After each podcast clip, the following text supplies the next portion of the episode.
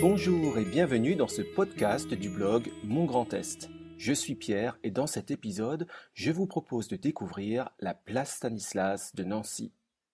Pour celles et ceux qui m'écoutent pour la première fois, Mon Grand Est est tout simplement un blog de passion pour vous faire découvrir les belles régions du quart nord-est de la France. Si vous êtes curieux, je vous invite à taper Mon Grand Est dans Google et à venir y faire un tour.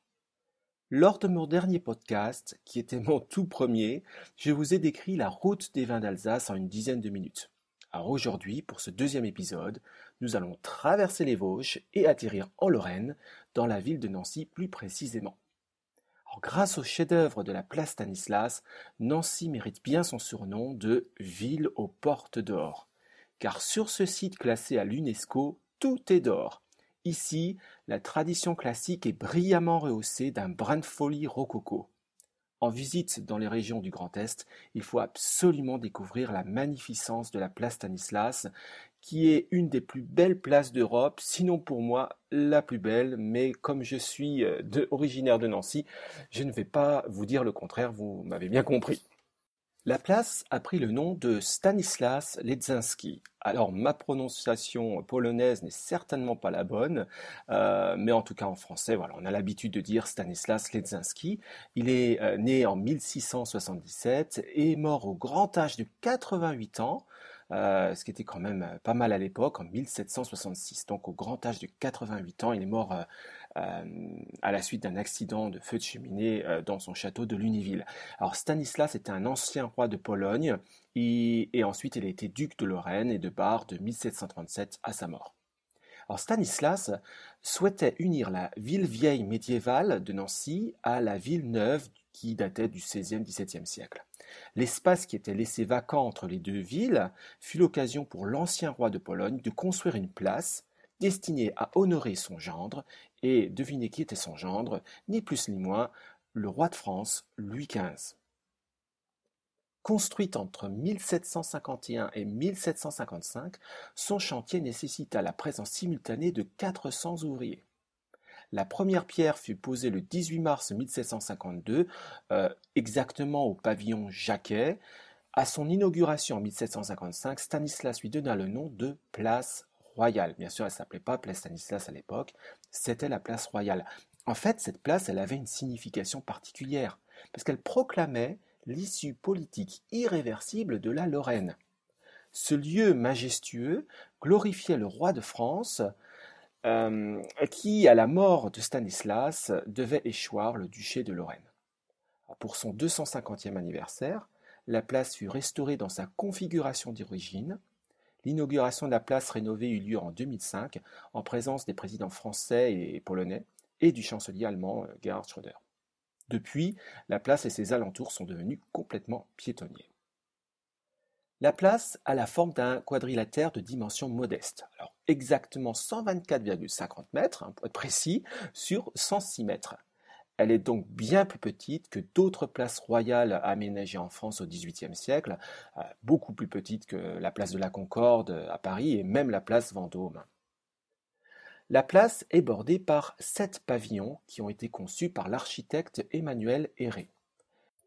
Quatre pavillons de même hauteur bordent la place à l'ouest et à l'est. Alors il y a le pavillon Jacquet, qui est le seul bâtiment privé bordant la place encore aujourd'hui, le pavillon du musée des beaux-arts, anciennement Académie de médecine et puis Théâtre de la Comédie, le pavillon de l'Hôtel de la Reine, anciennement Hôtel de l'Intendance et aujourd'hui euh, il abrite un hôtel 4 étoiles, le pavillon de l'Opéra-Théâtre qui était anciennement évêché, et au sud, la place est fermée par euh, le pavillon qui est le plus long, celui de l'Hôtel de Ville. Enfin, au nord, la place est fermée par deux pavillons bas à un seul étage euh, ce sont ce qu'on appelle les basses faces. Ce sont des bâtiments qui étaient destinés à cacher à l'origine les fossés et les remparts qui séparaient la ville vieille et la ville neuve. Ils sont séparés par la courte rue aérée qui mène à l'Arc de Triomphe. Voilà, alors pour les petits détails architecturaux, euh, là je pense que je, risque d'en perdre quelques-uns, mais bon, voilà, on va essayer quand même. Donc juste pour vous décrire les pavillons de la place Stanislas, ils comportent euh, tous un rez-de-chaussée composé de grandes arcades en plein cintre. Euh, le mieux serait de pouvoir voir une photo de ces pavillons pour avoir une meilleure appréciation de, ce que je décris. Il est séparé, donc ce, rez-de-chaussée est séparé des étages supérieurs par un bandeau mouluré. Puis un ordre de pilastres corinthiens embrasse les deux étages suivants. Les hautes fenêtres du premier étage sont en plein cintre, alors que celles du second étage, plus petites, sont à arc surbaissé. Les fenêtres comportent de petits balcons rehaussés à la feuille d'or. Et au-dessus de tous les bâtiments courent des balustrades supportant des trophées militaires, des, des à feu et des putis. Si vous avez des jumelles, eh bien, regardez-les en détail. C'est vraiment euh, magnifique de voir ces détails-là. Et vous verrez que certains euh, des enfants, euh, donc les putis, donc certains de ces enfants jouent de la musique, d'autres partent à la chasse. Et enfin, il y en a qui vous regardent du haut du bâtiment appuyés sur des palmiers. Alors, en ce qui concerne l'hôtel de ville, eh bien, il s'agit du bâtiment qui est certainement le plus remarquable de la place. C'est aussi le plus long, hein, presque 100 mètres de longueur. Pour rompre la monotonie de ce bâtiment classique, Héré a introduit trois avant-corps. Alors, au centre et à chacune des deux extrémités. Légèrement en saillie, ils sont ornés de pilastres accouplés le fronton de l'avant-corps central contient encore aujourd'hui les armoiries de Stanislas qui sont encadrées d'aigles et de trophées. Il est surmonté d'une horloge encadrée dans des volutes retombant sur les rampants du fronton. L'horloge elle-même est flanquée de deux statues de femmes assises. Elles ont une signification. Hein. Vous avez la justice et la prudence. Ce sont en fait les symboles du magistrat municipal. Et tout en haut du bâtiment flottent trois drapeaux celui de l'Union européenne à gauche, de la France au centre et de la Lorraine à droite. Alors de tous les balcons de Jean Lamour qui sont présents sur la place, hein, euh, il y en a, je ne les ai pas comptés, mais j'ai vérifié, il y en a environ 45. Celui du premier étage de l'hôtel de ville est certainement le plus richement orné. Euh, si vous regardez sa rambarde, elle contient même les armoiries de la famille euh, de Stanislas. Au-dessus de la fenêtre du premier étage de l'avant-corps central de l'hôtel de ville, se trouve une sculpture des armoiries de Nancy, et elles sont tenues par un génie et une femme symbolisant la ville de Nancy. Alors parler de la place Stanislas, c'est aussi euh, parler des grilles, des fameuses grilles rehaussées d'or, hein, qui sont, pour moi, je les trouve magnifiques. Alors l'accès à cette place royale est orné de huit grilles euh, en fer forgé doré à la feuille d'or. Les plus élaborées sont les grilles doubles, situées de chaque côté de l'hôtel de ville, et remarquez, elles sont surmontées de vases de fleurs rehaussées d'or. Et celles qui accueillent le visiteur par les rues Stanislas et Sainte-Catherine sont de simples panneaux, mais euh, ces grilles sont tout aussi belles. Alors, les grilles majestueuses servent de support aux lanternes qui s'allument dès la tombée de la nuit sur la place, regardez attentivement les grilles. Vous verrez qu'on y euh, recense les signes de la France, alors que même Nancy n'était pas encore officiellement française. Alors vous y trouverez les chiffres du roi Louis XV, les feuilles de chêne qui symbolisent la force hein, sur les pilastres, des blasons à la fleur de lys, et les coqs gaulois qui tiennent dans leur bec les réverbères de façade. Puis, vous avez les fontaines de la place. Il y existe deux magnifiques fontaines rococo qui ont été disposées dans les angles nord de la place. Elles font partie d'un remarquable ensemble à trois arcades en ferronnerie dorées à la feuille. Cette œuvre du serrurier Jean Lamour relie les basses faces, vous vous souvenez les bâtiments à, les pavillons à un seul niveau, les basses faces aux pavillons latéraux. Les portiques ne sont pas droits, ils forment un profil concave dit en tour creuse. Les portiques centraux sont encadrés de trophées décorés de médaillons en bas-relief. Ils représentent Mars et Minerve, puis dans l'autre fontaine, Apollon et Cérès. Et tous sont surmontés du blason du roi de France, vous savez, les trois lys, et aussi de la couronne royale. Alors les statues, coulées en plomb, sont l'œuvre de Barthélemy Guibal. Alors à gauche, vous avez la fontaine de Neptune, qui est le dieu de la mer, la divinité romaine, on la voit brandir un trident. Il est entouré de tritons et de marmousets. Les petits portiques abritent deux autres fontaines basses composées de génies. À droite, la fontaine d'Amphitrite, déesse de la mer. En, fait, il y a une légende qui raconte que le sein nu de la statue fut moulé sur celui de la marquise de Boufflers, euh, qui euh, n'était qu'autre que la maîtresse royale de Stanislas. Génial. Donc voilà, cette petite légende urbaine. Euh, les petits portiques, en fait, n'ont plus de fontaine depuis longtemps, hein, depuis même, je crois, le, le, 18e siècle, hein, et permettent en fait l'accès au parc de la Pépinière qui est tout proche. Ce qui est magnifique avec ces fontaines, c'est que de beaux arbres ont été plantés derrière les grilles. Alors leur feuillage rend vraiment le site charmant en toute saison. Moi, je vous recommande de venir admirer ces fontaines dès la tombée de la nuit, notamment aussi en automne. C'est vraiment magnifique. Parlons maintenant de la statue qui, euh, qui trône au centre de la place. C'est la statue de Stanislas le Bienfaisant. Alors cette statue, elle ne date pas de l'origine, non, elle date en fait de 1831. C'est l'année pendant laquelle la place prend son nom définitif de place Stanislas.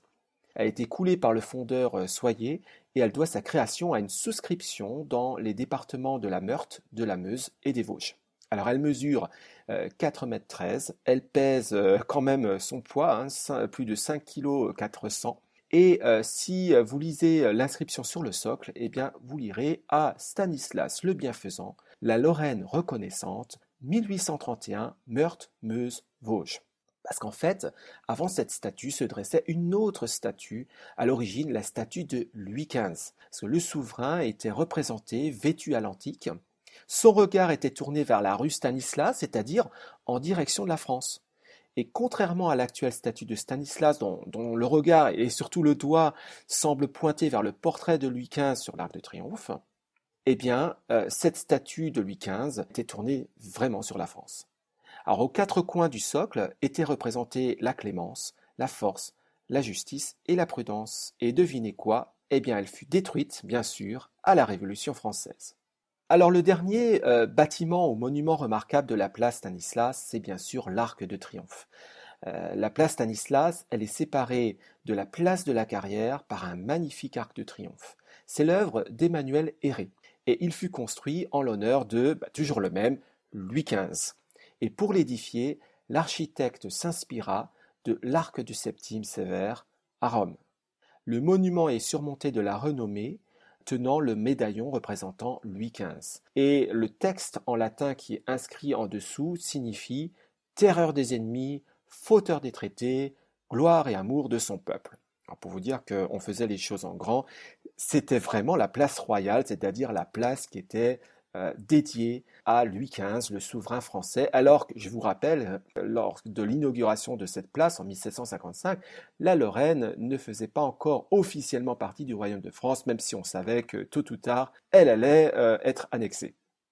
Alors avant de terminer ce podcast, voici quelques conseils pratiques sur euh, la place. Donc déjà la place Stanislas, pour ceux qui ne connaissent pas, elle est située au cœur de Nancy et il ne sera pas vraiment difficile de la trouver à l'aide d'un bon plan de ville. Si vous prenez le tramway, eh bien l'arrêt le plus proche c'est Cathédrale sur la ligne 1. Ensuite, vous n'avez qu'à rejoindre la place en marchant 250 petits mètres le long de la rue Maurice Barrès, qui fait suite à la rue, la petite rue hein, du préfet Claude Erignac.